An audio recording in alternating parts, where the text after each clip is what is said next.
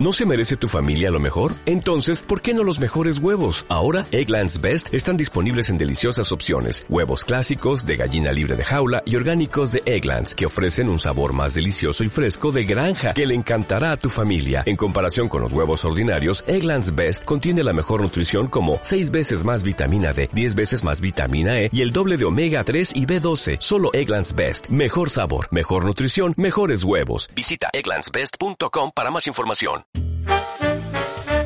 Soy Chema Hoyos, de los podcasts Diálogos y Modo Netflix, y yo también voy a las JPod de Málaga. Soy Teresa, Honkimis en Twitter, y soy podcaster. Puedes encontrarme cada dos domingos en Invita a la Casa, con Jan Bedel. Yo voy a las JPod.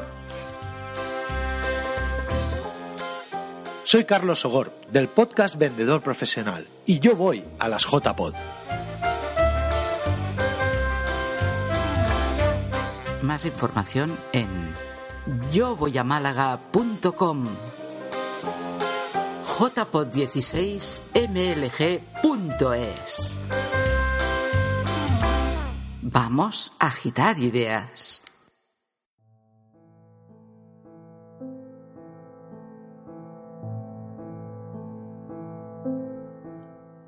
Es ignorancia no saber distinguir entre lo que necesita demostración y lo que no la necesita. Aristóteles. Bienvenidos y bienvenidas a la undécima entrega de Rumbo a la Historia. En esta ocasión vamos a hablar del emperador Carlos V, que fue el primer monarca documentado que abdicó en España.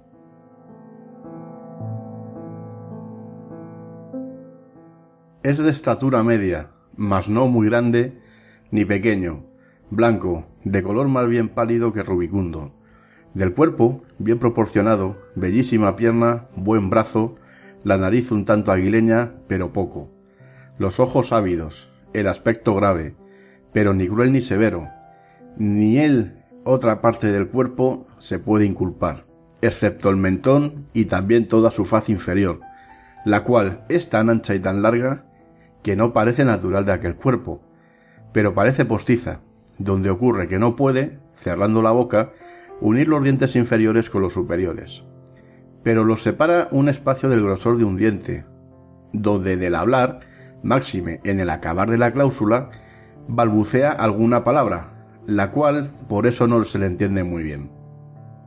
De esta guisa describía el embajador veneciano Gaspar Contarini a un joven Carlos de Austria a la postre uno de los monarcas más poderosos que ha conocido España y Europa, y que a pesar de contar en ese momento con 25 años, ya era rey de romanos, emperador Semper Augusto y compartía con su madre, Juana I de Castilla la Loca, los títulos de Reyes de Castilla, de León, de Aragón, de las dos Sicilias, de Jerusalén, de Navarra, de Granada, de Toledo, de Valencia, de Galicia, de Mallorcas, de Sevilla, de Cerdeña, de Córdoba, de Córcega, de Murcia, de Jaén, de los Algarbes, de Algeciras, de Gibraltar, de las Islas de Canarias, de las Indias Islas y tierra firme del mar Océano, condes de Barcelona, señores de Vizcaya y de Molina, duque de Atenas y de Neopatria,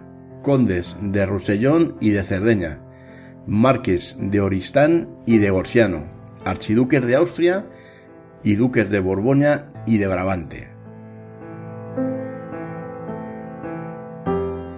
Carlos accedió al trono de España como Carlos I de España en virtud del testamento de su abuelo Fernando II de Aragón, en el que le nombraba gobernador y administrador de los reinos de Castilla y León, en nombre de una incapacitada, aunque reina, Juana la Loca, y gobernador general de Aragón también en nombre de su madre.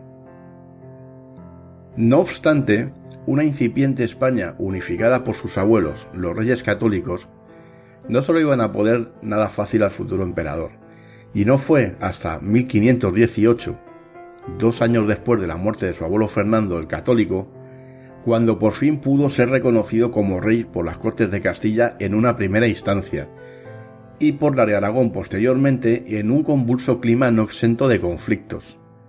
Finalmente, fue reconocido como monarca por las Cortes catalanas en febrero de 1519. Carlos hubo de negociar cada uno de los títulos que le otorgaba su abuelo, en un largo proceso que culminó en la práctica en 1520, cuando ya como Carlos I de España se convertía en el primer monarca en ostentar las coronas de Castilla, Aragón y Navarra. Finalmente, la muerte de Maximiliano I en enero de 1519 propició que fuese proclamado en junio de ese mismo año como rey de romanos, lo que le convertía en el soberano del Sacro Imperio Romano Germánico, que gobernaría como Carlos V de Alemania. De esta manera, Carlos reunió en su persona todos los territorios procedentes de sus abuelos, Habsburgo, Borgoña, Aragón y Castilla. Fue coronado rey de romanos en 1520 y coronado emperador del Sacro Imperio Romano Germánico por el Papa Clemente VII en febrero de 1530, otorgándole de esta manera la supremacía de la autoridad imperial sobre todos los reyes de la cristiandad y la defensa a ultranza del catolicismo.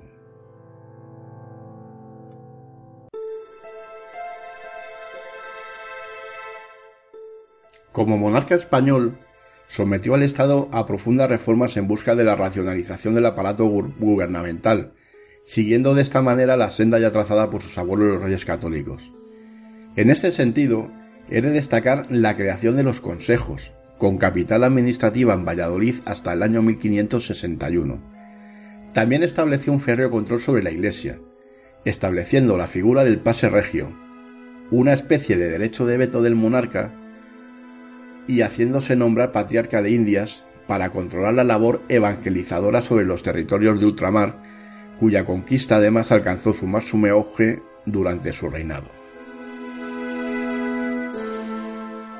En general, fue un reinado salpicado de conflictos, donde a nivel interno destacan la guerra de las comunidades de Castilla entre 1520 y 1522, el conflicto en Aragón, Germanías, entre 1519 y 1523 y la Guerra de Navarra en 1521 como principales exponentes.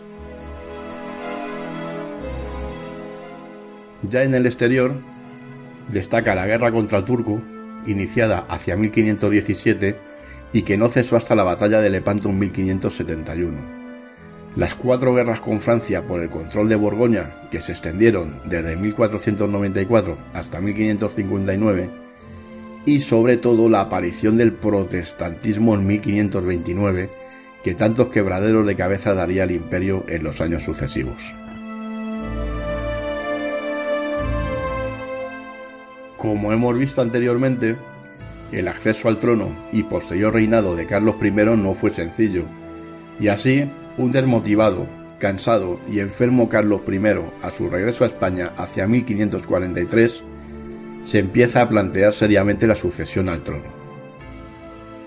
Desde su punto de vista, no había podido alcanzar el ideal de imperio universal, había perdido Borgoña a manos de los franceses y quizás lo que más le abrumaba era que, a pesar de ser el adalid de la Iglesia romana, no había podido evitar de manera alguna el auge del protestantismo.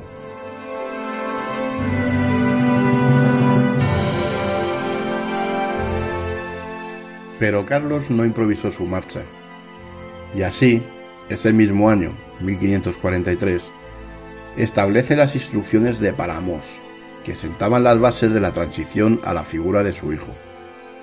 A partir de ese momento, Felipe empieza a desempeñar gradualmente funciones de gobierno, a la par que Carlos renuncia gradualmente a la soberanía de territorios en su favor. Así, de esta manera, en 1553 se concierta la boda de Felipe con María Tudor de Inglaterra, y a principios de 1555 muere Juana la Loca. Es en este contexto cuando Carlos definitivamente decide abdicar estableciendo en la doble abdicación de Bruselas, acontecida el 25 de octubre de 1555, el reparto del imperio, dejando el gobierno de España y las Indias a su hijo Felipe y el gobierno imperial a su hermano Fernando.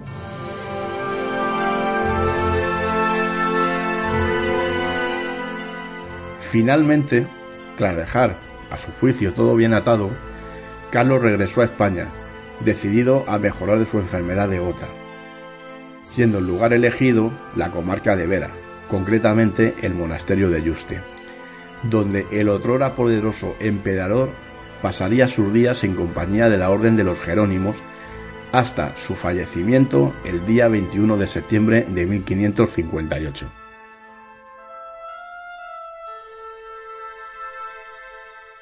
Bien, pues esto ha sido todo por hoy. Recordaros los métodos de contacto, Twitter arroba rumbohistoria, Facebook, Facebook barra rumbohistoria, el correo electrónico rumbohistoria arroba gmail.com y podéis encontrarnos también en nuestro blog repistoria con h intercalada.